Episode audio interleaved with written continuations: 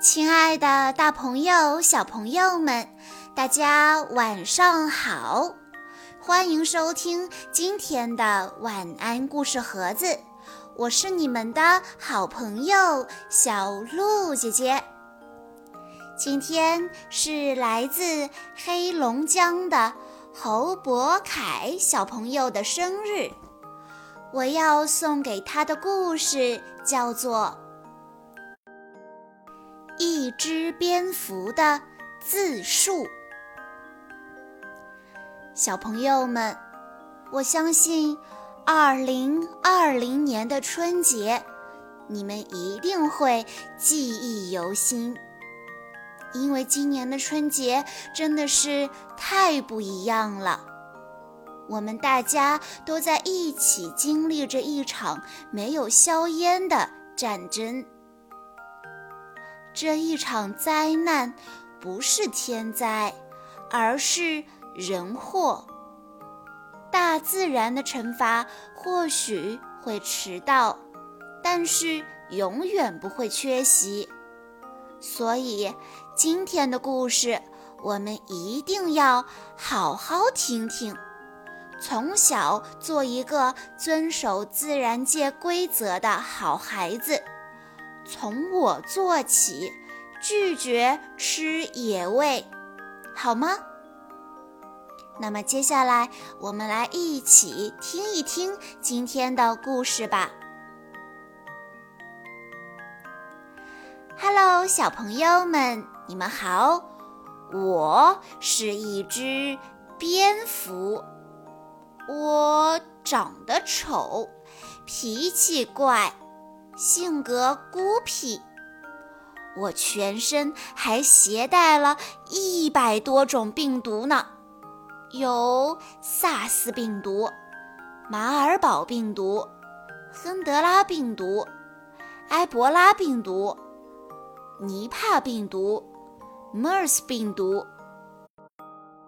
不过这些病毒对我来说影响极低极低。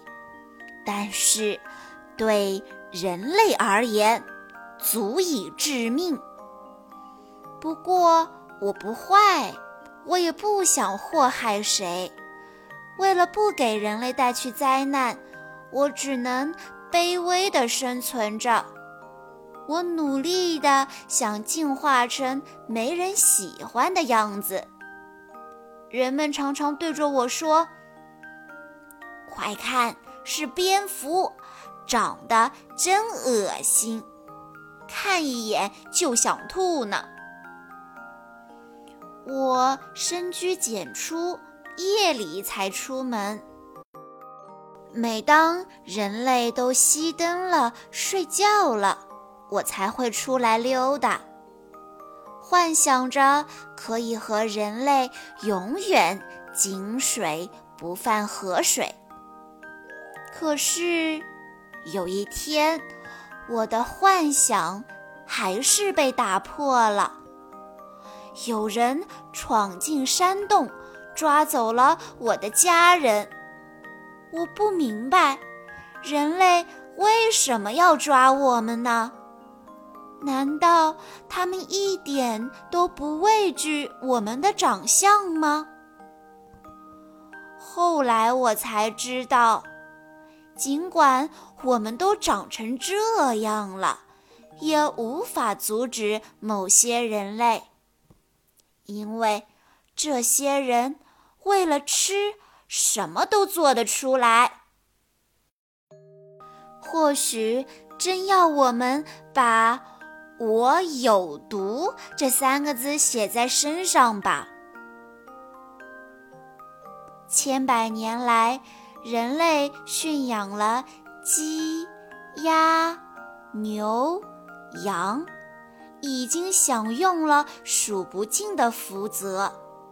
但也正因为吃了千百年，有些人已经吃够了，想要找些新鲜刺激的。于是，他们开始肆意虐杀、食用野生动物。对此，我只想说，愚蠢。以我在地球上生活了千万年的经验来看，破坏生态平衡，最终会得到大自然的报复。人类真的以为站上食物链的顶端就是地球的主人了吗？人类简直是在自讨苦吃。不论是当年席卷全国的 SARS 病毒，还是眼下的新型冠状病毒，都来源于野生动物，比如果子狸、刺猬、野兔、浣熊、野猪、野生土拨鼠。野生蛇等等，它们携带着各种各样的体内寄生虫，还可能携带着容易传染给人类的病毒呢。二零零三年非典已经过去十七年了，我看有些人就是好了伤疤忘了疼。不过，没关系，大自然可都记得。如果人类不听话，这绝对不是最后一次报复。所以，小朋友们，为了我们自己的生命安全，为了全人类的生命安全，为了维护大自然的多元生态。我们要禁绝野味市场，管住我们的嘴，真的不要再吃野味了。相信小朋友们在听完了今天的故事之后，都可以做到从我做起，从我们身边的人做起，大家一起拒绝吃野味。以上就是今天的故事内容了。在故事的最后，侯博凯小朋友的爸爸妈妈想对他说：“老爸老妈，祝你生日快乐！你的到来是上天给予我们最好的礼物。四周岁了，你也懂事了。